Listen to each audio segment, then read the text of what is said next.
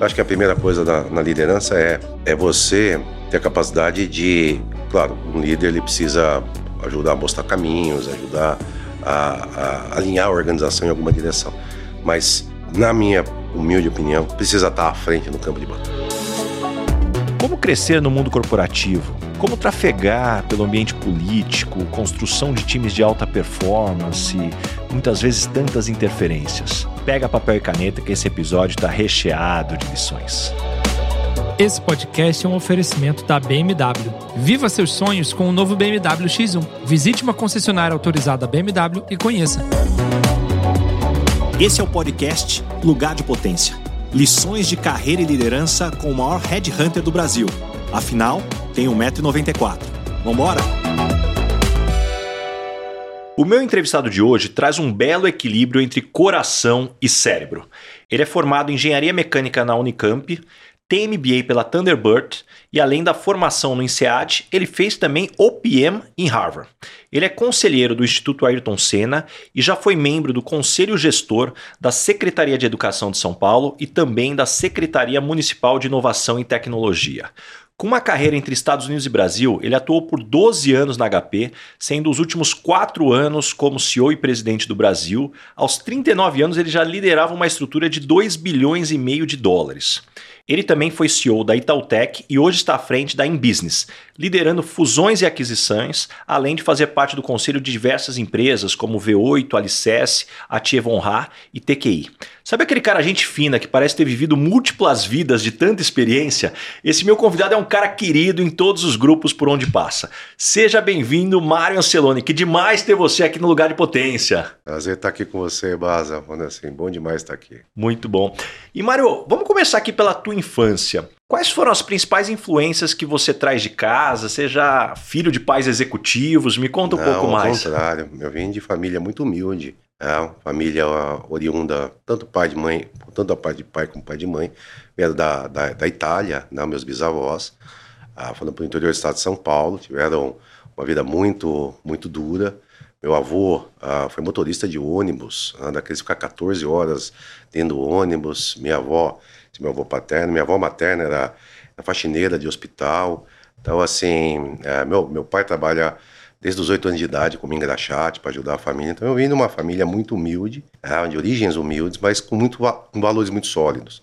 O valor do trabalho, o valor da, da, da resiliência, o valor da própria da coisa familiar. Então eu, eu, eu, eu cresci ah, vendo meu pai trabalhar muito, vendo minha mãe trabalhar muito, ah, para poder realmente sustentar a família, ah, ah, vendo eles bom, segurando firme as dificuldades de ter um casamento, de ter, vamos assim, a, a construir a família. Então, a vim de, de, de família humilde, mas sempre com esses valores, assim, principalmente a coisa do trabalhar, de persistir, de, de, de ir buscar o que você está realmente eh, sonhando, e tendo nos estudos um, um fator para mim sempre preponderante de sempre cresci ah, com meus avós, com meus pais, estuda, meu filho, estuda, meu filho, para poder ser alguém na vida, para poder ter uma vida melhor. Então, isso sempre foi uma coisa que, ah, então, da infância eu trago muito essa coisa dos valores familiares, o valor do, do trabalho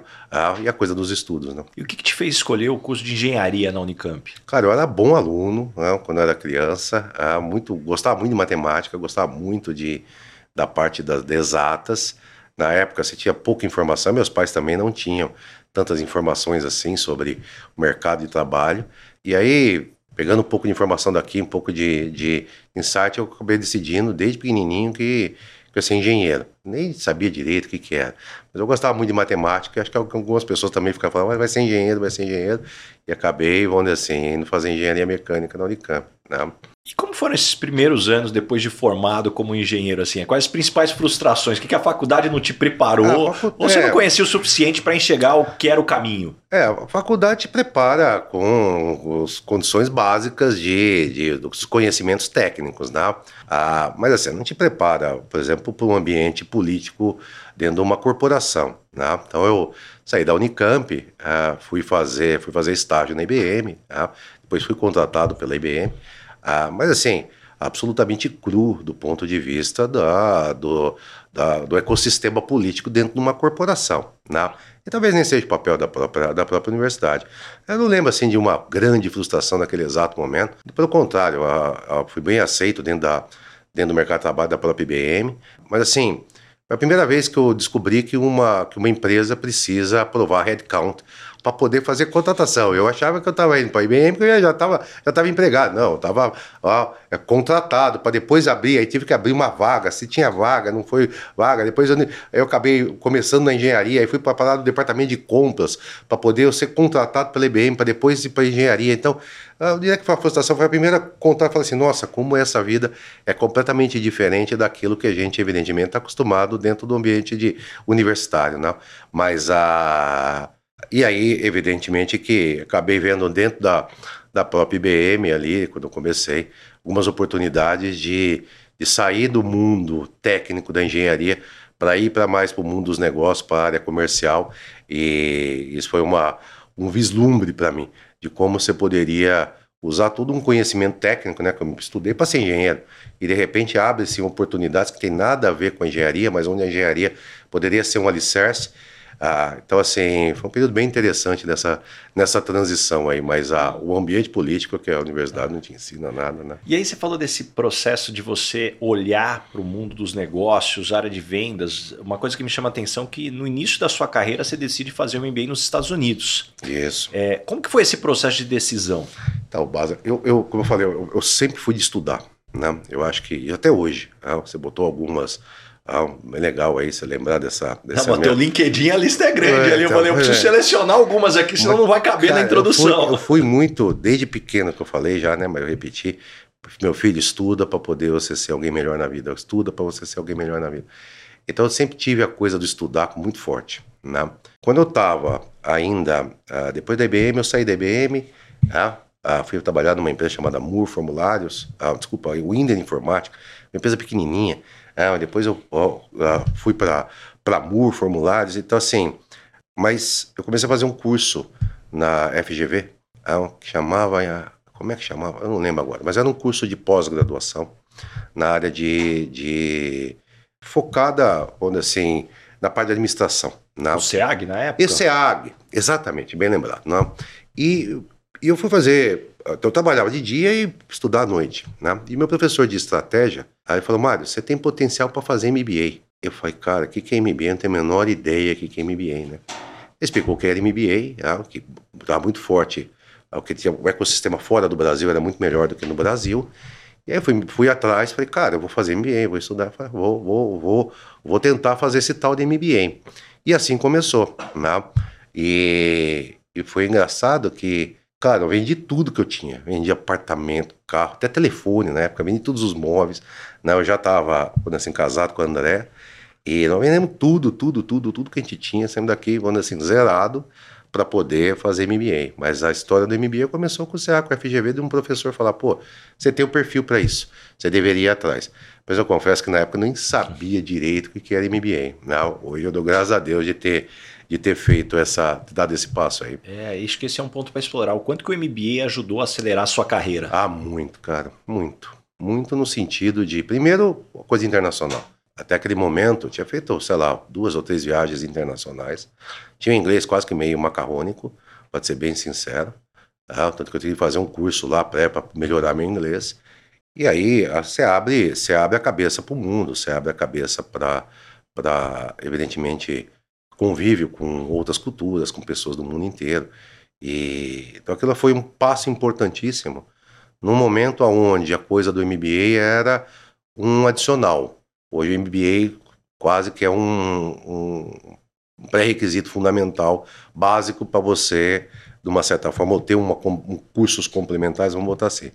E aquilo lá acabou me levando para. Eu sair do, do MBA graças ao bom Deus, quase com três ou quatro propostas de emprego. Uma delas foi da própria HP, tá? que estava fazendo um programa de contratação de talentos para a América Latina. Naquele momento você queria ficar nos Estados Unidos? Naquele, cara, de verdade, eu não fui pensando em ficar nos Estados Unidos. Eu pensei em fazer MBA e que eu, com o MBA eu ia conseguir um emprego melhor no Brasil. Não, eu não estava com a cabeça assim, puta, vou ficar nos Estados Unidos.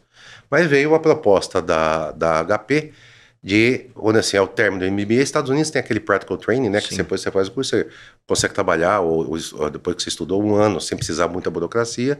E o projeto da, IB, da HP na época era ah, contratar. Eles contrataram 10, teoricamente, talentos ah, de países diferentes da América Latina, eu, no meu caso, brasileiro, para poder passar um ano em Miami, né, do headquarters da América Latina, e depois essas pessoas viriam para, iriam para os seus respectivos países de Você origem. tinha quantos anos na época, Mário? Cara, eu tava com 30, 30, 30 para 31 anos. Né? Então eu já tinha feito uma experiência profissional e depois eu fui me, eu, MBA. Então, dois, 1998, eu já estava com 30, 31 anos. Aí eu fui para fui para HP na América Latina, no headquarters, em Miami, e acabei ficando, vamos assim, quatro anos lá. ah, ah, dentro da estrutura da região da, da, da América Latina e depois que eu vim para o Brasil. E o que, que você acredita que você tinha de diferente, que fez sua carreira decolar na HP já desde o início? Cara, primeiro, assim, Baza, muito foco em resultado. Tá? Eu era um, um trator de, sabe, puta, aquela coisa. Missão dada é missão cumprida. Missão dada é missão cumprida, cara. Você tem que atravessar, pular e para aquele lado, do outro lado lá, não encontrar uma forma, mas nós vamos chegar. Então, a, isso era uma, uma, uma característica muito forte minha. Continua até hoje, mas naquela época acho que é um negócio assim, realmente muito, uma potência grande, né, de busca por resultado, né? Tanto pro lado positivo como pro lado negativo, porque na vida tudo tem seus prós e contras, né? A segundo, eu acho que assim, uma capacidade de, uma coisa de planejar e depois executar. Nunca foi de sair executando sem antes fazer um, um planejamento. Então, assim, sempre tive muito forte a coisa da estratégia, mas depois o drive da execução. Ah, e terceiro, assim, eu, eu, sempre gostei muito ter gente muito boa do meu lado. Então a gente começou também um processo muito legal de na hora que eu comecei a ascender, de reforçar meus times, de ter gente realmente ah, que me complementasse e fosse até melhor que eu, para ajudar a criar, onde assim os, os, os as condições necessárias para que eu, eu acredito que uh, sucesso nunca nunca é de uma pessoa. Em geral é um trabalho em equipe. Alguém lidera outros são liderados. Não necessariamente é, essa é uma, essas, esses papéis são permanentes. Pode ter situações onde um que estava lider, sendo liderado depois passa a liderar e vice-versa. Para mim, eu sempre acreditei que é o trabalho em equipe que faz com que, sob uma liderança forte, onde se alinha na mesma direção e todo mundo busca de uma forma estruturada, mais conjunta, objetivos, mesmo aqueles mais difíceis, é que permitem que, que os resultados, vão assim, venham. Então, acho que é uma combinação um pouco de cada uma dessas coisas aí, né, que acabou, de uma certa forma, sendo bem legal e trazendo resultados aí bem, bem interessantes. Né? E em que momento se tornar um CEO se tornou um objetivo? Quando eu tinha 23 anos de idade, e, um dia eu falei, cara, um dia eu vou ser presidente da IBM. E, e eu botei aquele negócio na minha cabeça que eu ia ser presidente da IBM. E aquilo ficou, e eu, eu falei, pô, mas para ser presidente, eu, e foi importante porque me estimulou a quê? A tentar entender o que, que eu precisaria fazer para um dia ter a possibilidade de ser presidente da IBM. Mesmo sem saber direito o que, que fazia, eu estava muito novo. Né? E, mas começou ali. E, e ali foi, foi, foi alimentando o, o, de um sonho, começou a virar um objetivo. E falei, cara, eu tenho que estudar, eu tenho que mover a carreira, conversa com com outro, tive bons coaches, né, mentores, uh, para me falar o que, que eu precisaria fazer, mas foi ali sentado, eu lembro até hoje, foi impressionante, eu lembro até hoje a cena, assim, eu sentado na minha mesinha, né, época tudo mesinha, assim, aquelas mesinhas tudo padronizadas, e eu tinha, eu tinha uma pasta... Na sua baia. É, na minha baia, isso mesmo, na baia, exatamente na baia. Tinha aquelas pastinhas 007, né? Botei a pastinha assim, sentei na mesa. Falei, cara, por quê? Porque tinha tido o presidente da IBM, tinha ido visitar a fábrica, eu estava na fábrica em Sumaré. E eu, eu, fiquei encantado com aquela coisa do presidente, toda aquela movimentação, e o cara falando da estratégia da IBM, bababá, acho que era o Rodolfo Romo que chamava. Né? E eu fiquei encantado, falei, cara, é isso que eu quero, eu quero ser um cara assim. Uhum. Um dia vai estar aqui sentado, vai na frente de todo mundo explicando para onde nós vamos, o que, que nós vamos fazer, né? e mostrando que esse é o caminho. Foi ali. E o que, que ninguém te contou sobre ser CEO? Depois que você sentou na cadeira, caiu Cara, as fichas. Ninguém, primeiro, o quão complexo é você chegar nessa posição, né? Você sabe disso. Ah, e segundo, quão solitária essa, essa posição. Uma posição muito solitária. Ah, eu tive a oportunidade de ser presidente de, claro, presidente da HP, né? E é uma subsidiária ah, de, uma, de uma companhia multinacional e eu tinha chefe. Ah, mas depois eu fui para Itautec. A Itautec já era uma empresa capital aberto no Brasil, tinha um conselho. Ah, então eu tive a oportunidade de, de, de presidir empresa ah, americana e depois uma, uma empresa capital aberto quão solitário é essa posição em todas as situações, né? Porque no final do dia você está ali, tem pouquíssimas pessoas com você pode compartilhar as situações reais, não? Você não pode abrir é, problemas que podem estar acontecendo, então é ninguém nunca disse que seria que seria essa essa o que seria essa o, alguns preços que você tem que pagar. Para você que é meu ouvinte aqui, não perca o meu livro Lugar de Potência, uma compilação de lições de carreira e liderança de mais de 10 mil entrevistas, cafés e reuniões durante toda essa minha carreira de 15 anos como Headhunter. Você encontra o link para o meu livro na descrição do episódio e no link da minha bio, no arroba Rick Bazaga. E levando em consideração aí essa experiência de liderar HP no Brasil e Taltech, Quais as principais lições que você aprendeu sobre liderança, gestão em grandes corporações, talvez jogo político também? Não, sem dúvida, o jogo político. Mas assim, eu acho que a primeira coisa, Baz, é, o walk the talk. Você lidera, não. Não adianta você falar para os outros o que precisa ser feito, como é que. Se você, você tem que estar tá estar tá na frente da. Não, não adianta você ficar sentadinho atrás de uma mesa bonitinho e, e falar, olha, tem que fazer isso, aquilo. Você tem que mostrar como é feito. Não? Você tem que andar walk the talk, ou seja, uh, praticar aquilo que você está e mostrar que é factível. Quando eu vim para o Brasil pela HP, eu vim aqui, é, foi em 2002, logo depois da fusão da HP com a Compaq. A subsidiária brasileira não estava bem, não? os resultados não estavam satisfatórios. E então eu vim com a incumbência de fazer um turnaround. Claro, não era um turnaround do ponto de vista de do turnaround de, de, não tinha nenhum problema do ponto de vista de caixa, não era nada disso, a empresa não estava falindo, não era nada disso, mas era um turnaround operacional estratégico de posicionamento de mercado, porque a subsidiária brasileira não estava desempenhando a contento do que a corporação gostaria. E, e eu vim expatriado, vim fazer a, eu passei, no final foram três anos, né? E eu fiquei três anos no payroll americano, você recebendo em dólar, trabalhando que aqui delícia, no Brasil. Hein? Expatriado tava, brasileiro no Brasil. Uma maravilha. Só que assim, aquilo lá quase custou meu casamento com minha esposa, não queria ter vindo, que eu tava, a gente tava bem lá em Miami. Então, assim, tem, tudo tem seu preço, né? Graças a Deus a gente conseguiu superar essa fase e estamos casados, estamos casados até hoje. Mas eu vim para cá para fazer justamente um processo de resgatar a capacidade da, da, da HP Brasil de, de, de entregar resultado. Né? E, o, e o mais difícil naquele exato momento foi fazer as pessoas acreditarem que era possível, que era algo que você que, que só dependia daquele grupo de líderes locais. Então aí que eu tive que exercer muito, exercitar muito o walk the talk. Ah, e eu lembro que a gente, o um emblemático, que a gente tinha um deal, um, um, projeto grande, que era o outsourcing de mainframe do, do e, e, o grande concorrente na época, o bicho papão chamava IBM, né? E todo mundo tinha medo da IBM, né, da HP, um negócio assim surreal. Eu falei, cara, nós vamos ser maior que a IBM no Brasil. Ah, eu falei, não, vamos ser maior que a IBM no Brasil. Eu falava pro povo tudo lá dentro. E o pessoal, não, sei que. E tive, teve um deal que foi o downsizing do, do, do mainframe na época da, do correio, dos Correios, que era um leilão eletrônico. E aquilo era a base instalada toda da IBM. Né? E o leilão eletrônico, eu lembro na época, o presidente da IBM falou que não ia perder aquele deal de jeito nenhum. Cara, eu trabalhei por, acho que, sei lá, uns dois meses, né, junto com o time da parte de, sabe, parte técnica, todos os detalhes que você pudesse imaginar. O leilão eletrônico começou às 8 horas da manhã e terminou às 2 horas da manhã. E a HP ganhou. Algo que parecia impossível. Então aquilo mostrou para a organização, então assim, que era realmente factível que era possível se sonhar. Então, é isso que eu falo. Esse é um exemplo, mas assim. Então, acho que a primeira coisa na, na liderança é, é você ter a capacidade de. Claro, um líder ele precisa ajudar a mostrar caminhos, ajudar a, a alinhar a organização em alguma direção. Mas, na minha humilde opinião, precisa estar à frente no campo de batalha.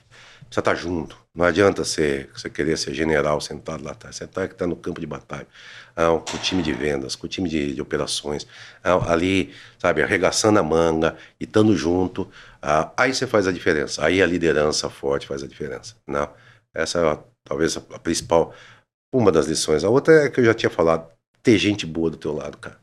Ter gente que te, te incentiva, te desafia, no bom sentido, a, a, a pensar a, em algo melhor do que você já pensou sozinho, né? que te questiona, que te faz ser um, um, um profissional e um líder né? melhor. E outro ponto é o respeito mútuo, né? Ah, ah, ah, e o respeito vai em várias frentes, né? Desde falar a verdade sempre. Tá? Então, eu, eu sou uma pessoa. Se eu tentar mentir para você, eu vou ficar vermelho, eu não consigo. Uh, é, não é da minha natureza, eu não consigo.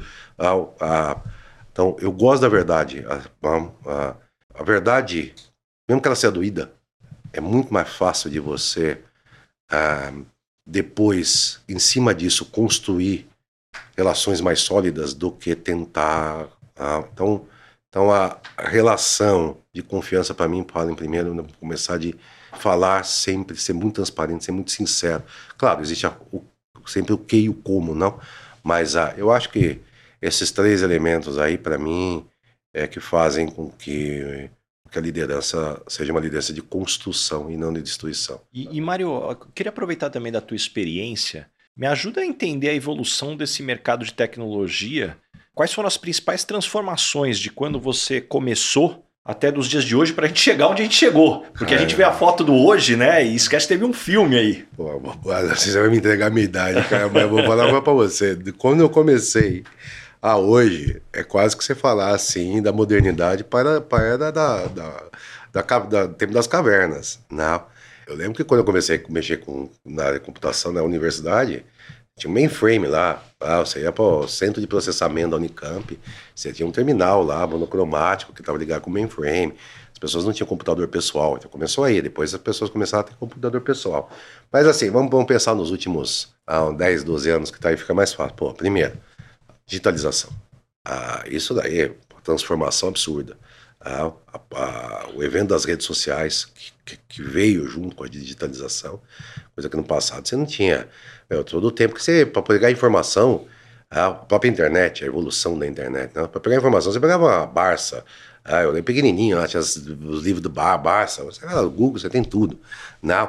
Ah, e o quanto que isso trouxe tecnologia de geoposicionamento, ah, ah, mas a digitalização, as, a, a coisa das redes sociais, ah, cara, se for pensar 10 anos atrás, sei lá, mais ou menos nesse período, uh, você não tinha WhatsApp, você não então, telecomunicações. Então, a tecnologia sempre evoluiu, não do ponto de vista, ela vem evoluindo, vindo, vindo. Mas, evidentemente, nos últimos 10 anos, e agora toda a onda de inteligência artificial, que daqui a 10 anos, quando a gente for falar tecnologia, tudo isso que eu acabei de falar, ah, que puta, digitalização, redes sociais, ah, parte de, de evolução da parte da telecomunicação, tudo isso daí você fala, nossa, porque a, a inteligência artificial vai mudar completamente todas as formas de relacionamento. Né? os meios de pagamento, hoje a sofisticação que está isso. Então, você olha para a tecnologia, não, essa é a mais vívida em relação ao mundo que eu, que eu, que eu, que eu participei, que é o mundo da tecnologia da informação, de uma maneira geral. Mas se você olhar também tecnologia na parte de saúde, né? as evoluções em relação a a, todo o, o, como é que fala, a, tratamento de doenças e, a, e a, lá atrás você falava que um, uma pessoa ia viver 75 anos. Né? Então eu quando tinha, sei lá, 30 anos, 25 anos, a expectativa é que eu ia ter 75. E como isso, e, e, como isso influenciar, porque era aquela coisa, você tem que trabalhar bastante, juntar dinheiro até os 50 para se aposentar, para você ter mais 25 anos de uma aposentada. Cara, hoje em dia, todo mundo tá essa geração aí vai viver mais de 100 anos. Ah, então até tem que tomar um pouco de cuidado quando eu falo com meus filhos, ah, de não colocar a mesma pressão do ponto de vista de tempo que me foi colocado no passado, porque a expectativa de vida era completamente diferente. Ah, então hoje eu falo para meus filhos, filho, a minha filha que agora está indo para a universidade, relaxa, você não tenha pressa. Você pode perder um ano da sua vida se por acaso não der certo a universidade, se você não gostar, porque você vai viver 100 anos. Não, Então, ah, tem uma evolução assim. Mas pior, pior não, melhor. Nós estamos só de just scratching the surface, uhum. só começando, né? Mas mudou muito, cara, mudou muito. Eu tinha aqueles flop de. Guardava uhum. pro cara, tinha aqueles disquete, lembra dos disquetes? Tem os cabelinhos brancos também. Sim, sim. Tem os disquetezinhos. 3654, tinha os dois disquetes, daí, foi quando cara, eu comecei outro dia, Outro dia, cara, foi muito engraçado, né? Um tempo atrás, né? Eu tenho uma filha de 19 e um, e um filho de 15. Assim, sei lá, uns oito, oito anos mais ou menos. Eu peguei um telefone daqueles que você. Do dis, de do discar. Aí eu botei em frente assim, botei pro meu filho. Aí eu, eu falei, filho, liga até pro número qualquer, pro vovô, pra vovó.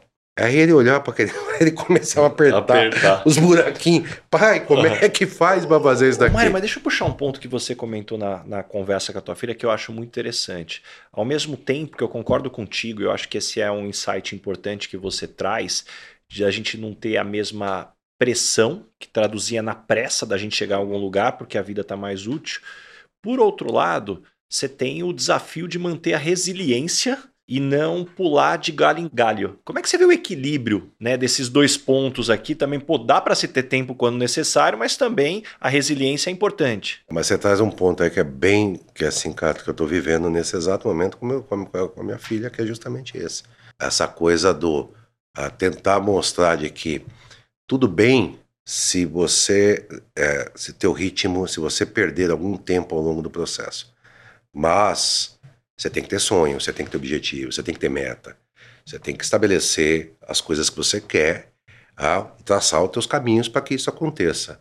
Não, errar, você tem mais tempo para consertar algum desvio ao, ao, longo dessa trajetória, algum erro que você cometa. Mas no final você tem que estar tá muito claro para onde você quer chegar, ah, para onde você quer. Então isso é uma coisa que, eu, que, que eu acho que você tem total razão. Pelo menos lá em casa a gente tem que conseguir trabalhar bem isso daí, ou seja, não deixar. E, e a gente vê vários casos disso, né? De, de essa uma, uma, geração que tem tanto tempo que tudo bem, de repente dá para você ah, e não confundir é, ah, tempo com a possibilidade de você corrigir rotas com a, você não ter nenhuma perspectiva real do que fazer com a sua vida. Aí que eu acho que, que, que, que moda o perigo. E aí vem muito, evidentemente, na minha visão, da educação, da, da família, de orientação. Ah, ah, porque juventude é tudo igual, a gente já foi mais jovem, já passou por isso. Ah, ah, todos, todos, rebeldes, não, acham que sabem tudo da vida. Ah, mas no final do dia, os pais, pai e mãe, mundo assim, família, sai para isso, né? Pra, ó, vem cá, filho. Não é bem assim, né? Dá uma orientada. Você sabe que tem uma história muito interessante que eu escutei, que fala que até os 20 anos de idade a gente tem convicção que os nossos pais não sabem nada. É, exato. Né? E aí quando a gente faz uns lá para os 23, a gente vê como eles aprenderam tanto em três anos, né? é mais ou menos isso, cara. É, é, por aí mesmo. Ô Mário, mas agora eu quero explorar um outro lado da tua experiência que é sobre fusões e aquisições. Uhum. Todos os anos, né, milhares de dólares são gastos em transações de compra, venda de empresa.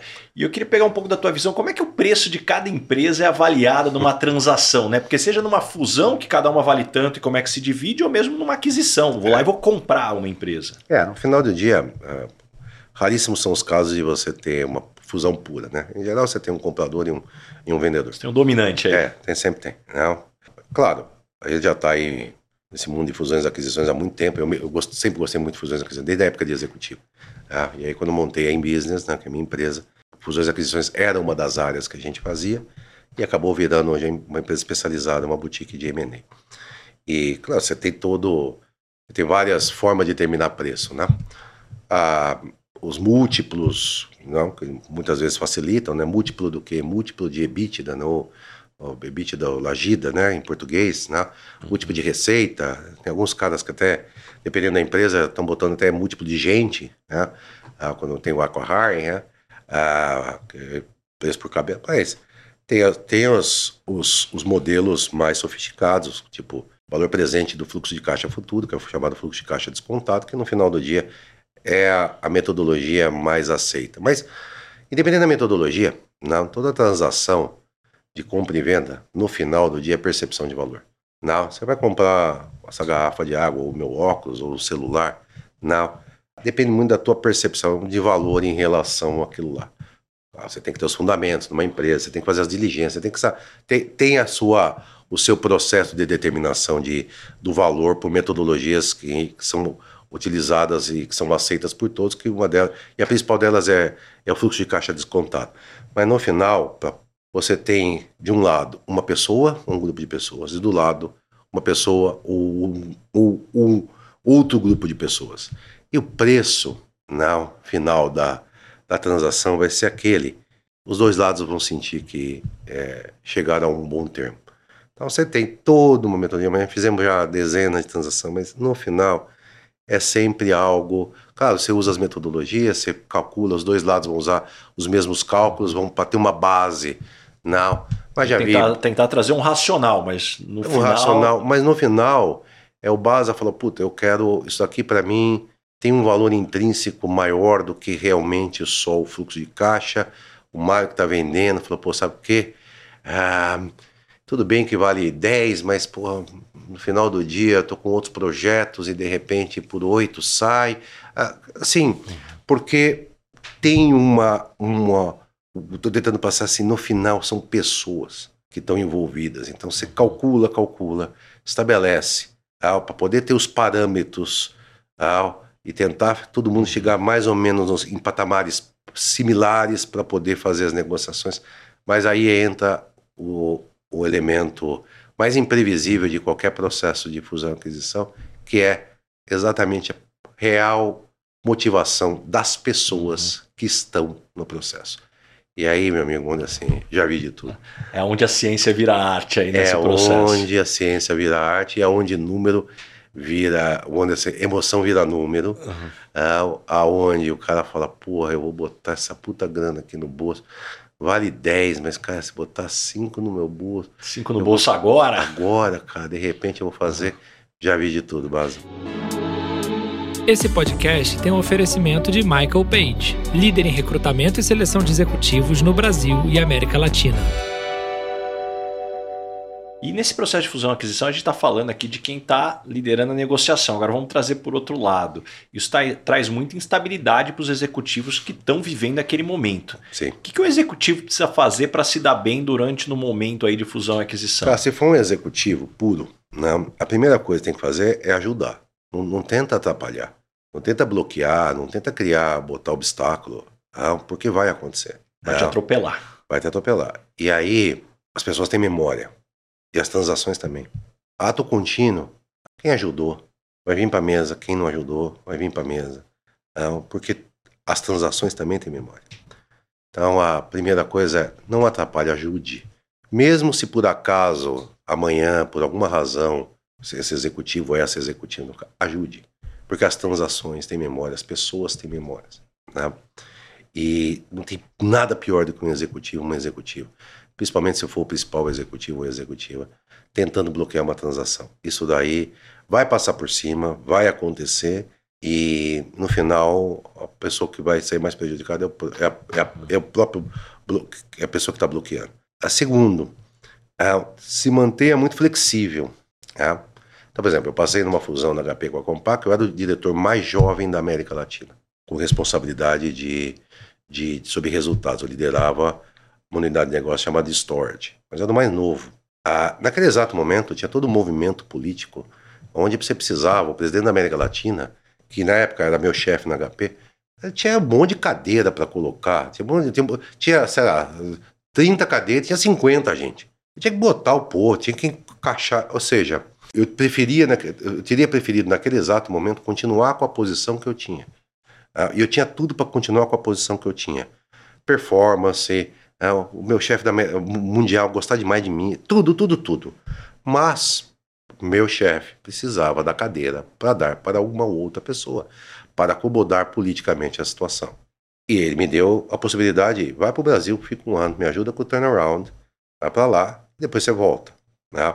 Então, se manter flexível, aberto, entendendo de que o momento ali é um momento de transição, aonde o que precisa é criar as condições para que a empresa, mais do que, vamos assim, um indivíduo, possa realmente realizar o que está sendo buscado, é outra coisa absolutamente fundamental. E eu acho que o terceiro ponto está justamente nessa, nessa coisa do pensa menos em você. Pensa mais na empresa, no coletivo, pensa mais no coletivo.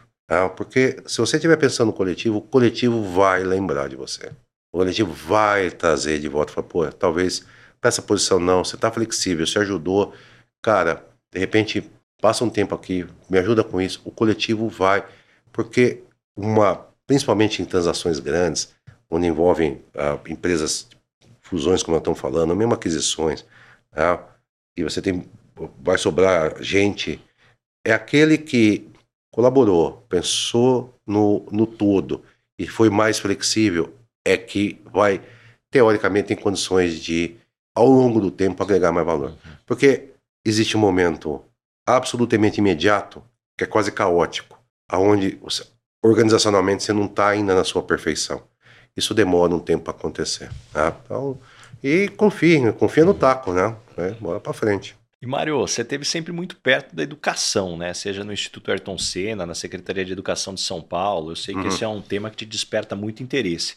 Como é, que você, como é que você enxerga a educação hoje no Brasil e os principais desafios? A educação no Brasil, eu vou falar de educação pública, né? Evidentemente, que é onde eu estou metido. É um desastre. Desastre. Desastre no sentido de que a gente não consegue, a gente não.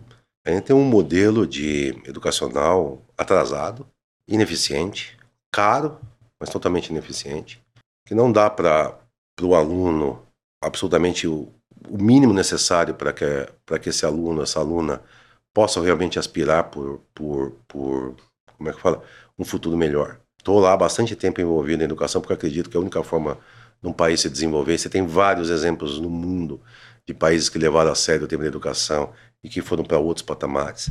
Né? Justamente para tentar ajudar através dessas do Instituto Ayrton Senna, Secretaria de Educação, já fui presidente do LID de Educação também. Ah, então essa é uma atividade absolutamente pro bono que eu faço por acreditar nessa causa. Mas a, a realidade do Brasil é triste, muito triste.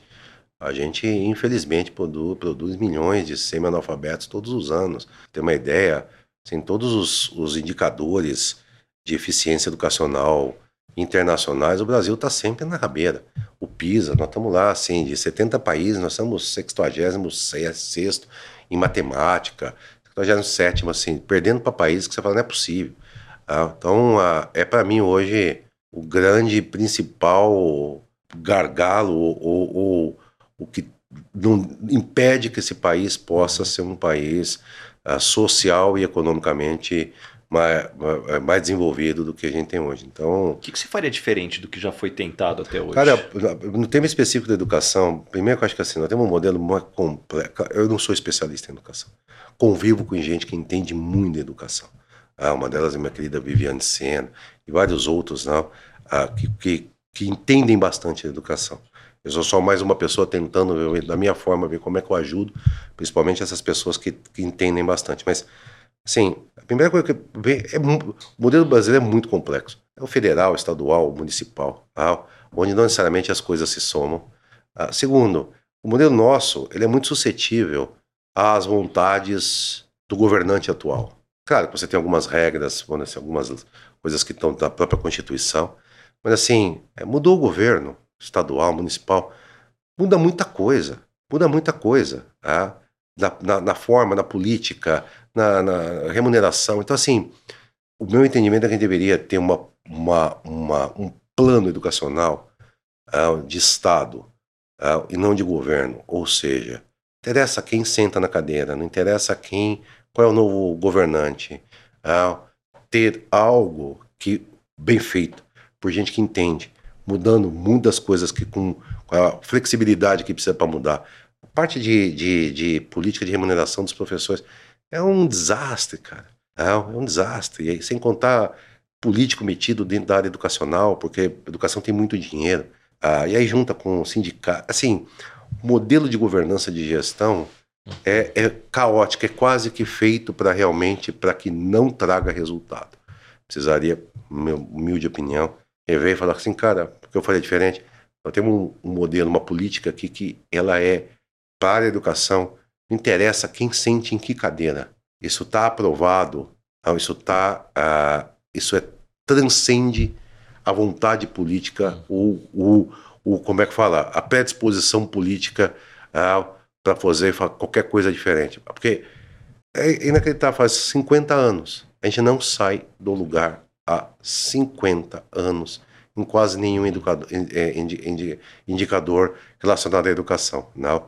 É, mas de repente você convida alguém que tenha bem mais conhecimento aqui do que eu nesse tema, mas tem coisa que daria para fazer diferente. Uma delas é essa uma coisa assim mais mais, mais Estado e menos governo. O Mário, sempre me chamou a atenção o teu perfil, a habilidade que você tem de trafegar o mundo político e o mundo corporativo. O que, que você acha que você consegue fazer de diferente para conseguir se posicionar bem em mundos tão diferentes? É primeiro não tentar ser algo que eu não sou. Eu sou eu sou uma pessoa extremamente transparente, bastante íntegra, graças a Deus. Eu me orgulho muito de nunca ter me metido em nenhuma confusão ano passado. Sempre pensando no bem, no melhor para o país. Né? Então, quando eu com, com, com, políticos, é pensando no melhor para o país, né? pensando no melhor para o mar, assim por diante. Então, assim, acho que, que você ser, é, primeiro, entender de que esses, tudo que é lugar você tem gente do bem e gente do mal, né? né? Tem tudo. No meio político você tem gente, políticos do bem e tem políticos do mal, né? No corporativo é a mesma coisa. Né? Assim, vocês têm um segredo, mas eu acho que no meu caso específico é é isso de não tentar ser algo que eu não sou, nem para um lado nem para o outro. Né? Ah, e não tentar, de uma certa forma, achar que é, você sabe tanto quanto um, você sabe tanto quanto o outro. Não, eu não sei do mundo político, ah, eu convivo, mas eu não me meto dentro da política, ah, porque eu não entendo da política, não da, da política. Uau, mas sim dos políticos. Políticos, sim, alguns. Saber separar também o joio do trigo, né? E você olhar e falar, pô, coisa que não, não vou me meter, não vou andar, porque não faz o menor sentido. E ter clareza porque que você tá ali, né? Ah, você tá ali para uhum. fazer o bem, porque isso, isso, isso, isso é importante. As pessoas percebem. Se você tá ali com a intenção de fazer algo real, genuíno pelo país, uma coisa boa, você tá com outras intenções. Ah, ah, isso faz com que pelo menos no meu caso, graças a Deus até hoje, aqueles que estão mal intencionados ficam longe e só fica rodeado de gente também intencionada. Né? É sempre, é sempre um, um processo assim que precisa estar tá tomando muito, muito cuidado para você não, não se meter aí em confusão, né? Porque é facinho, assim. E você sempre foi conhecido por equilibrar aí coração e cérebro. Coração Como e é que você acredita que essa característica te ajudou a navegar pelas diferentes fases da tua carreira aí, principalmente posições de alta liderança? Eu entendo a parte do coração, assim. Eu, eu sou uma pessoa que tem genuíno interesse e preocupação no bem-estar das pessoas. Claro, no final quando você lidera uma empresa, por exemplo, presidente da empresa, você tem resultado para fazer, mas aí vem a diferença do, do, daquilo que é entre o que e o como. É, eu já errei muito com pessoas, já errei muito. Tá? Quando mais jovem, principalmente nessa fase uh, de executivo, eu já fui muito arrogante, eu achava que eu era o, bambambam, bam, bam, eu ganhava muito prêmio, assim, aquela coisa, executivo, aquelas coisas assim que você vai enchendo sua cabeça e você achando que você, que você é melhor do que você realmente é, né? Gente já cometi muitos erros, eu olho passar, puta, faria de uma forma completamente diferente, né? Os cabelinhos brancos vai ajudando, né? A gente a, a amadurecer e, e, refletir, ainda bem, né? A gente pensa. Mas assim, mas eu sempre tive genuína preocupação com, a, com o bem-estar das pessoas, em, em, em que as decisões, claro, aquilo que estava sendo feito tinha que trazer resultado para a empresa, até hoje, mas a forma de fazer, na tratativa com as pessoas, é que, numa certa forma, faz, faz diferença.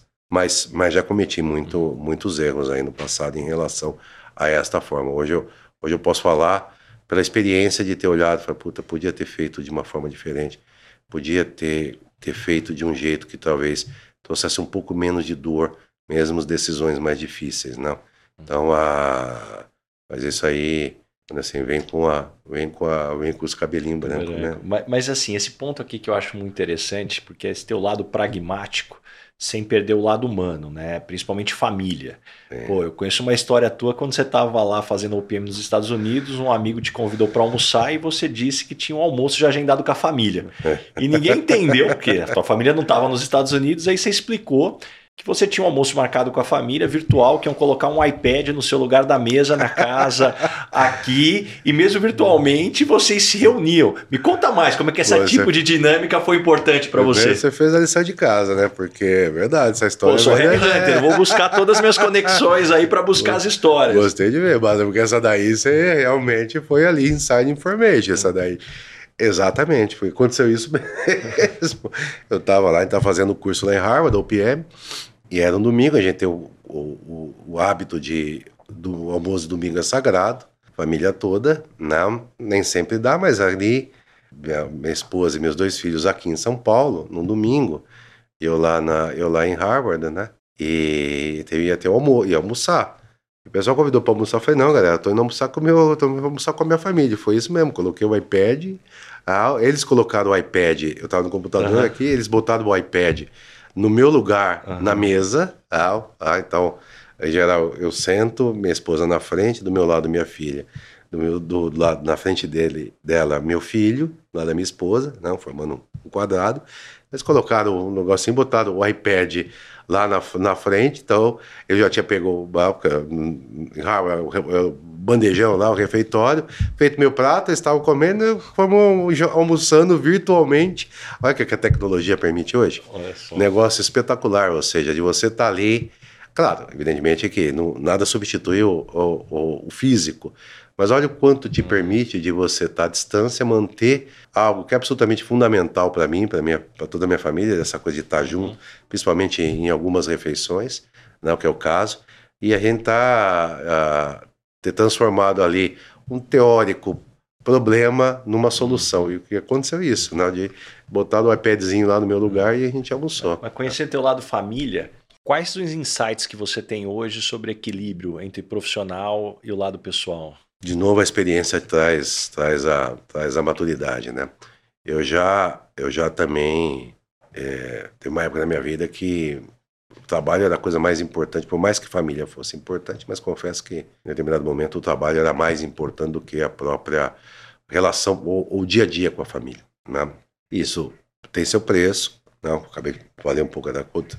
Ah, quando me falaram a possibilidade de vir para o Brasil ah, para poder, assim, fazer um turnaround aqui e passar um tempo. Pá, Bom, vai você, eu nem perguntei para minha esposa, falei, eu topo, mas quase custou meu casamento.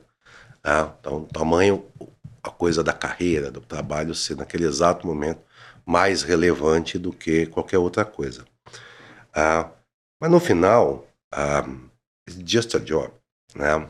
E é trabalho? Né? É profissão, importante, é, tudo isso, no final do dia, te dá a condição de você aspirar por uma vida melhor, não só para você, mas para a própria família, para os próprios filhos. Cara, mas o tempo passa.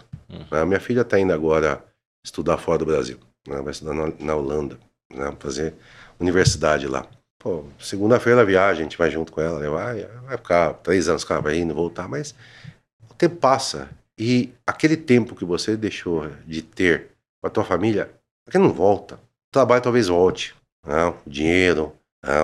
o, o, sucesso, qualquer outra coisa, talvez ele, ele é feio, mas aquele tempo que você não teve com a família, ele nunca mais vai voltar. Tá? Então hoje, hoje eu, eu, claro, o dia a dia do trabalho acaba puta, consumindo muita coisa, mas eu tento com bastante afinco de manter esse equilíbrio não, não necessariamente em quantidade de tempo, mas acho que a qualidade. Então, por exemplo, falando de novo da minha filha, né? Falando mais dela porque ela tá indo embora, então né, o coração já tá partido. Aqui, né? Apesar de saber que é uma coisa super positiva, para super boa, vai ser bem legal. Assim, eu, eu, eu a gente se encontra é, regularmente, é meia-noite, uma hora da manhã na cozinha. Ela vai fazer lanchinho e eu também. Né? E é o momento que eu tenho aí de fazer aquelas conversas sabe, 5, 10 minutos, até 3 minutos, não, coisa assim muito. Mas aquilo para mim, e eu tenho certeza que para ela, faz um bem muito grande. Porque não é que nós precisamos ficar, mas assim, sabe, ali, hoje, como é que você tá? O papo, não, e, e, conversa e fala de algum tema. Então, ah, principalmente para quem está começando, não, que ainda tem ainda, onde assim, claro, ainda também tem, mas ah, lembrar sempre isso, o tempo Adorei. que você que você, o tempo você não, você não recupera tempo não. É a única coisa que você não consegue. Bom, Mário, que aula aqui.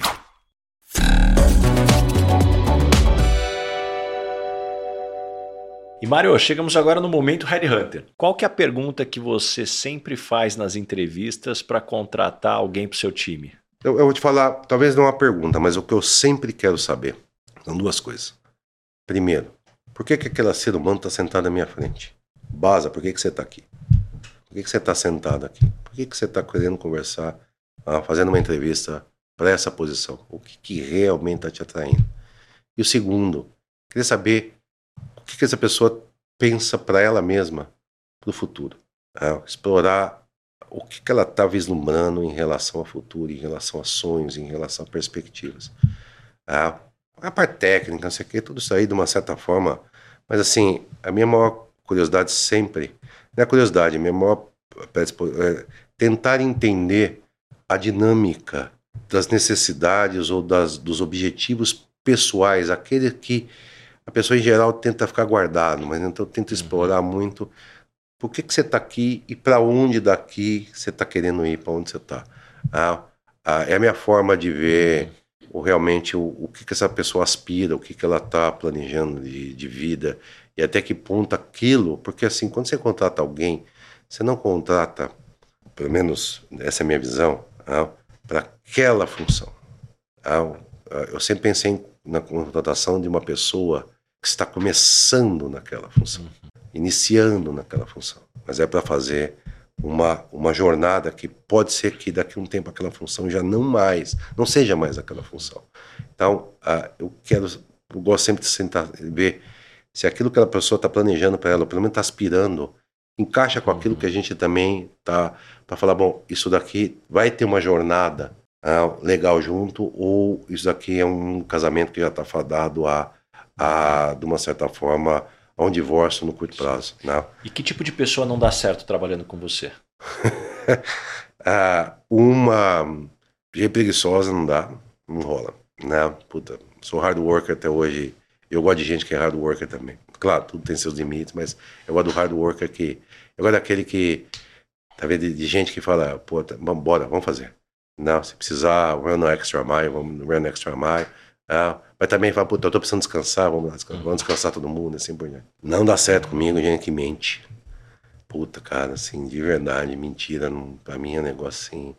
Mentiu, quebrou, quebrou, quebrou confiança. Não, isso é, confiança é outra coisa. Pode até colar, vai ficar marca lá, não dá certo. Terceiro, gente que é meio, que não é pros detalhes. Para mim, a diferença vai muito nos detalhes, no sentido de que, pô, cara, detalhe para mim é um negócio mostra zelo, mostra mostra, cara, não é não é não é filigrana, não é não é perder tempo, mas faz direito, faz negócio, sabe, uhum. para mostrar que é, não, não, não, não, se complica. Eu lembro uma das coisas, história, né? Muito legal na minha vida, que quando eu estava na, na HP, na América Latina, eu, a minha primeira, uma função que eu tive foi o gerente de planejamento estratégico para América Latina. E o presidente da América Latina, ele tinha que fazer uma apresentação para o board da HP para buscar investimentos no Brasil, para a América Latina, mas o principal do Brasil. E ele, eu ia fazer todo o deck de material sobre o planeta. Então, eu fiquei, puta, tinha acabado de sair da universidade, então estava com a coisa de pesquisa muito forte. Fui preparado, preparei um deck bem estruturado para por que, que investir, onde investir, aquela coisa toda. E tinha muito número, para lá e para cá. Aí eu lembro que eu, imprimi, né, dei um deck, sei lá, tinha uns 40, 50 páginas. E só via ele pegando assim um papelzinho, o, o deckzinho de representação. Ia, pegava a página que ele virava, tomava nota, voltava, tomava nota. Papapá ia, voltava. E eu falava assim, ó, que eu né? Isso aí é meia hora. Uhum. Falei, o Arthur, desculpa, o que você tá fazendo, cara? Porque você não para de ir para lá e para cá, tem alguma coisa fazendo. Falei, Mário, eu tô checando as consistências. Foi para ver se os números que você tá colocando lá e aqui. Foi bateu, bateu. Foi então, foi assim. então no final o plano foi aprovado, mas para mim é isso, a, a, uhum. o detalhe de você fazer o negócio, então, gente que não, que não olha para isso. A consistência está nos detalhes. É, é gente que não olha para isso. E quando as pessoas não gostam de você, normalmente qual é o motivo no trabalho? Tem que perguntar para elas, mas assim, uhum. quando elas não gostam, muitas, por muitas razões, né? Uma delas é, hoje já diminuiu bastante, mas no passado eu não sabia muito equilibrar o, a forma de comunicar, então é meio duro do processo de comunicação. Não? ah, não que isso que eu não tivesse preocupado, mas a forma de comunicar, ou seja, é, de novo, é o que existem várias. Você pode falar a mesma coisa de diversas formas, uhum. né? Então, ah, hoje, graças a Deus, eu acho que já melhorei bastante nesse aspecto. Também não gostam de mim quando. Eu já tive casos de gente falar, pô, você trabalha demais. É, exige muito. Não, não exigir assim, pô, você tem que trabalhar. Não. Mas assim, própria intensidade minha força com que. Eu, e o meu drive acaba forçando muita gente. Então. É, mas assim, eu, eu, não me lembro de alguma coisa de gente não gostar uhum. de mim por, por coisas. Por, por sei lá. Um, fazer alguma coisa de errado ou de uma coisa assim, posso cometer erros, mas não daquela coisa intencional de, de prejudicar, nada disso. Não. Está muito ligado à, à forma. É, eu, eu, sou muito intenso, é, eu tenho essa coisa italiana, é, acabo de uma certa forma, às vezes, dando umas escorregadas no jeito de falar. Aí eu falo, puta, mano, merda, cara, não aprende, não aprende, meu. Uhum. Ah, tá ficando velho, não aprende, pô. Fala de pensa, de, pensa de, pensa. Ah, hoje eu, eu tenho muita, muitas, eu tenho alguns conselhos, eu sou presidente do conselho, então eu estou aprendendo a ser presidente de conselho, que é completamente diferente de ser presidente de empresa. Uhum. Presidente de empresa você executa, então hoje tem gente que dependendo da, do... Então assim, mas eu trago muito uhum. comigo o lado executivo, o lado de, de gestor muito forte. Então de vez em quando eu dou umas, dou umas caneladas no presidente da empresa, porque eu falo, cara, pô, é tão fácil, é só fazer isso, uhum. não é meu papel. Então assim, é, acho que muitas vezes está ligado na forma de fazer, de comunicar. Ah, ah, mas, assim, ah, depois a gente ah. pede desculpa, lamenta. Né? E o que você gostaria de perguntar para o Baza, Red Hunter? É fazer a pergunta mais, mais assim, de estratégica, né? Como é que você está vendo todo esse impacto da toda a tecnologia impactando realmente a, a o, o, o, não, não, não, não, vamos, não vou falar a parte da, da, da, do trabalho do dia a dia, mas principalmente as posições executivas, ou seja, o que, que a tecnologia vai formar, vai forçar, ou todo esse desenvolvimento tecnológico de novos skills e, e, e conhecimentos que os executivos, executivas vão ter que se, uh, numa certa forma, vão ter que desenvolver para que realmente no futuro próximo possam continuar tendo seu espaço dentro do, do mercado de trabalho, não? Para tentar ser bastante específico sobre habilidades, Mário, isso eu venho estudando bastante, até porque a inteligência artificial, quem está acompanhando sabe que vai transformar muito. E para mim tem duas características que se destacam, tendem a prevalecer num mundo com inteligência artificial ou tecnologia de maneira geral. O primeiro é discernimento. E discernimento, para mim, é a mistura da, da experiência com análise crítica, e isso é muito claro na hora de você escrever um bom prompt para um chat GPT, a pessoa que não tem experiência não sabe escrever um bom prompt. Então, para mim, a solidez de tudo que você vai construir vai vir para esse discernimento. Uhum. E o segundo, talvez a maior habilidade humana que vai sobrar é o querer. querer. Por que para mim que o querer? Porque assim, eu, eu, eu escutei uma analogia que eu adorei, que é a inteligência artificial, se ela existisse quando o homem foi para a Lua, ela sem dúvida nenhuma mandaria o homem para a Lua mais barato, mais rápido e com menos custo. E, talvez até com mais segurança. E com mais segurança. Agora, jamais a inteligência artificial ia conseguir querer mandar o homem para a Lua. Bom, um homem precisou querer. E aí essa evolução para mim, eu acho que isso é da é inerente do ser humano. Então isso para mim me marca muito. Muito bom, Baso. Gostei da sua resposta. Muito bom. E, Mário, chegamos agora no momento, dona Ângela. Complete a frase. Eu sou esquisito por quê? Putz, eu sou esquisito porque eu tenho uma orelha um pouquinho mais baixa que a outra. Não sei. Porque. É, porque eu fico vermelho se eu falar mentira. Muito, coisa é surreal. Minha mulher dá risada disso, mas tá mentindo. Bochecha fica, fica tudo vermelho. É, Sei lá, cara, mas tá bom isso? Não. Tá bom, tá bom. E qual é o perrengue ou situação engraçada que você já passou no mundo corporativo? Não, perrengue já passei vários, né, cara? Perrengue alguns. As situações engraçadas, algumas, né? Foi inusitada essa, não sei nem se é engraçado. Tava num jantar, jantar lá na casa, lá na casa do João Dória, né? Jantar que ele fazia, sei que tal, com 100 executivos, empresários, sei que. E aí, sentou do meu lado, presidente de uma empresa que era competidor nosso. Né? Eu já tinha saído da HP. Eu já tava, já, acho que até tinha saído da Itautec, eu não lembro exatamente, mas da HP com certeza, não sei se eu ainda estava na Itautec, eu tinha saído da Itautec. Já tinha até saído. Né? E o grande competidor na época da, da, da HP. Ele era o presidente dessa empresa. Né? Eu não conhecia direito, mas tinha um bom relacionamento, mas assim, muito superficial. Mas aí ele começou a conversar e ele foi se abrindo, foi criando assim mais, mais intimidade. Eu falei, Mário, você sabia, né? Não vou falar empresa para não. É, que lá na, nossa, na minha empresa, na época que eu estava presidente da HP, a gente tinha um programa chamado Blue Razor.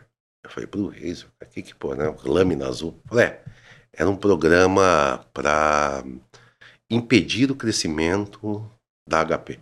A HP está crescendo, estava incomodando muito a corporação e tal. Falei, cara, falei, não sabia disso, né? Falei assim. E depois, falei, e depois? Como é que tá o programa? Falei, não, depois você saiu e a gente desmontou o programa. Mas foi tão inusitado que aquela assim, cara, eu não. Foi talvez o, o maiores elogios que eu já tive na minha vida, do ponto de vista, assim, de uma coisa completamente inusitada. Olha, uma situação engraçada tentando lembrar aqui de alguma coisa mais, como você falou, assim, engra, engraçada. Daqui a pouco deixa bom, é. se eu lembrar, eu, eu, eu falo alguma coisa. E caminhando agora para o final, Mário, o nome desse podcast é Lugar de Potência. Qual é o teu lugar de potência? Que tipo de situação e ambiente pode jogar lá que você brilha? Eu tenho uma facilidade muito grande de, de achar muito rápido onde está a causa raiz de um determinado problema. Então, assim, cara, você me botar. Diagnóstico ali. É, diagnóstico. Mas depois pegar aquilo lá, transformar num plano de ação e executar. Você me botar dentro de uma empresa qualquer coisa que não esteja, seja precisando de uma reestruturação para melhorar resultado, para buscar resultado, é onde é, é onde eu, eu me sinto muito confortável e, e eu acho que sai aonde aonde sai coisa boa, né, de verdade. E me conta uma verdade que as pessoas não costumam dizer, e na sua opinião é fundamental para se ter sucesso. Os defeitos, cara, que as pessoas têm. Te juro por Deus, assim, não sei se eu respondo, se eu, se eu entendi direito a pergunta, mas assim, uma das coisas que eu acho que, que as pessoas têm muita dificuldade é de, é de reconhecer, é, é de falar sobre o seu, o seu, não é só defeito, mas o seu, os seus erros, as coisas que você, cara, não, não existe a menor possibilidade de você aprender, crescer só fazendo e, e crescer só fazendo coisas só acertando, só acertando, sendo não existe, bom em tudo. Cara, não existe. É estatisticamente impossível. Os erros que você comete na vida são absolutamente fundamentais para que te, te, e os fracassos que você tem. Eu não conheço ninguém. É engraçado que assim, puta, só tem sucesso, não sei o que, cara. É, todos nós temos os nossos sucessos e os nossos fracassos. As coisas que a gente acertou, as coisas que a gente errou.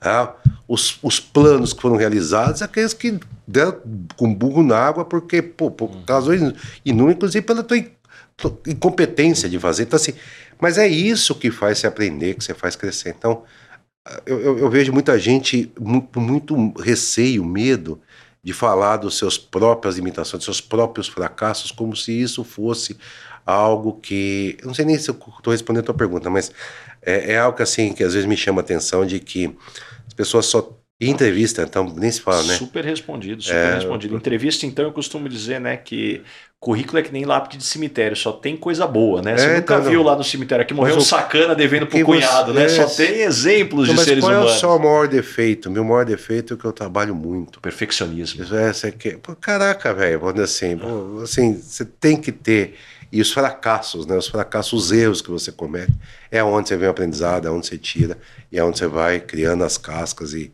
e de uma certa forma se preparando melhor, né? E Mário, me indica três pessoas bacanas para eu convidar para esse podcast ter uma conversa como essa. Olha, Basel, eu conheço muita gente legal que você podia. Claro, você já conversou com um monte de gente, mas tem três pessoas que eu tenho uma admiração, um carinho muito grande, porque eu, eu considero que são, eu chamo que são anjinhos que o Papai do Céu botou na Terra.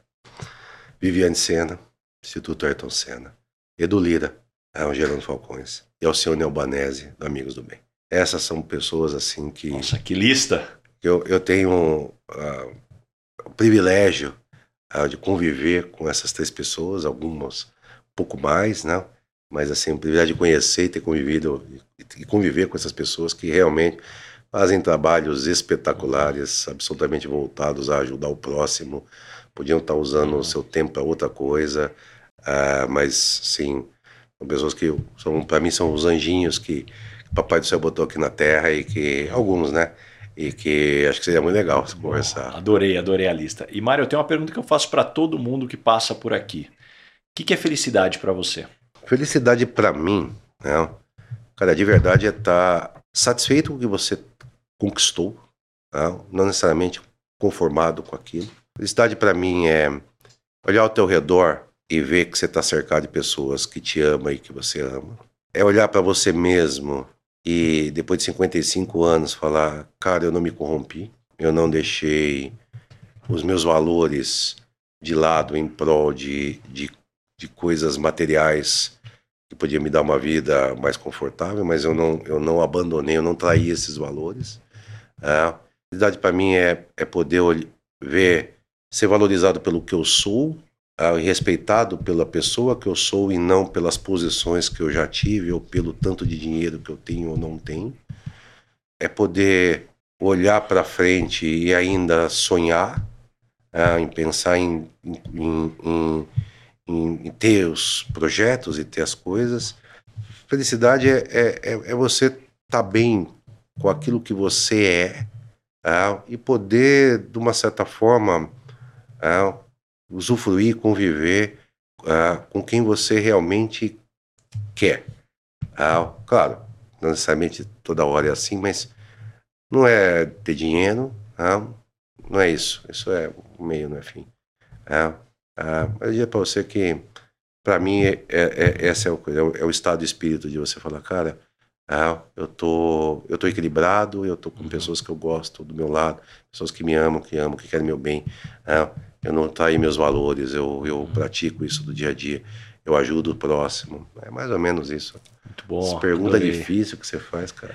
Mário, ó, antes da gente fechar aqui, tem um presente para você. Opa, o presente eu já trouxe o presente oh, pra você. Não, eu já ganhei um presentaço aqui antes da entrevista. É um presente aí pela tua participação, Olha, óculos da Ferragamo, aí enviado pelo nosso parceiro Amachon. Eles estão sempre com a gente aí presenteando os convidados. Eles olharam tua foto aí e falou: ó, manda esse daqui oh, pro Mário, agradeço. que ele vai gostar eu aqui, vou ó. agradecer aqui a Machon pelo belíssimo. Posso pôr, não? Claro, por favor, aqui, ó. Por favor. aqui, olha só. Machon, nosso amigo YPOer, Marcelo Kitsuda, aqui tá é, tá sempre Marcelo, com a gente. É, Marcelo, ó, ficou bom, hein? Muito bom mesmo. bonito demais. Agora é isso aí, óculos, olha só, aguenta agora, hein? Olha lá.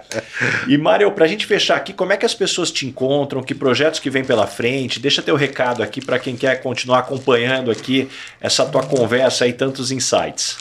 Como assim? As pessoas me encontram o quê? No LinkedIn? No né? LinkedIn, que projeto que você tem? Ah, no LinkedIn tá Mário.Ancelone. Eu tô lá, Mário Ancelone, A-N-S-L-N-I. É, tô lá no LinkedIn. Vários projetos. Eu acabei de. Eu falei. Uh, também com um projeto da, na área de governança corporativa, estruturando lá com, com o João Dória um projeto bem legal para fortalecer a parte de governança corporativa dentro do ecossistema do LID. Então, eu estou assumindo a presidência do LID Governança Corporativa. Eu acho que é uma coisa bem, bem você vai trazer muita coisa boa para a comunidade empresarial brasileira. Eu estou montando também um fundo de impacto na área ambiental, está sendo trabalhado aí, acho que mais uns dois meses a gente vai estar tá com, ou seja, fomentar, ajudar, de uma certa forma, na verdade, estimular o empreendedorismo em torno de, do, do, do meio ambiente, ajudando a que a tecnologia ajude a diminuir o impacto do homem na Terra. Ah, ah, estamos aí com as coisas, evidentemente, do MNE, mas estamos também estruturando uma outra, uma outra iniciativa com essa coisa de eu tenho buscando, conversado com muita gente na área de. Muitos ex-executivos, vamos botar assim, executivos em processo de evolução e transição de carreira.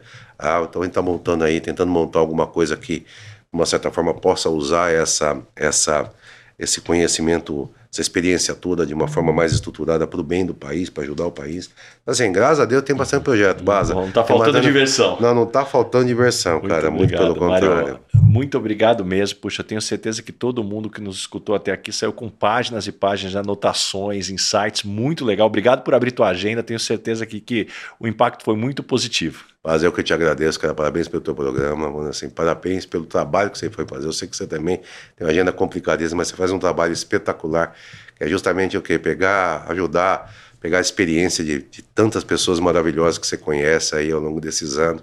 Ah, e, e, trazer isso de uma forma estruturada ah, e super, super, vamos assim, agradável aí para que ah, a, a tua audiência toda, vamos assim, possa de uma certa forma usar isso de uma para poder construir vidas e profissões e, e, e, e, trabalhos melhores. Não, então, parabéns, é, cara. Muito, muito bom, legal. adorei. Obrigado mesmo, valeu. Valeu, cara.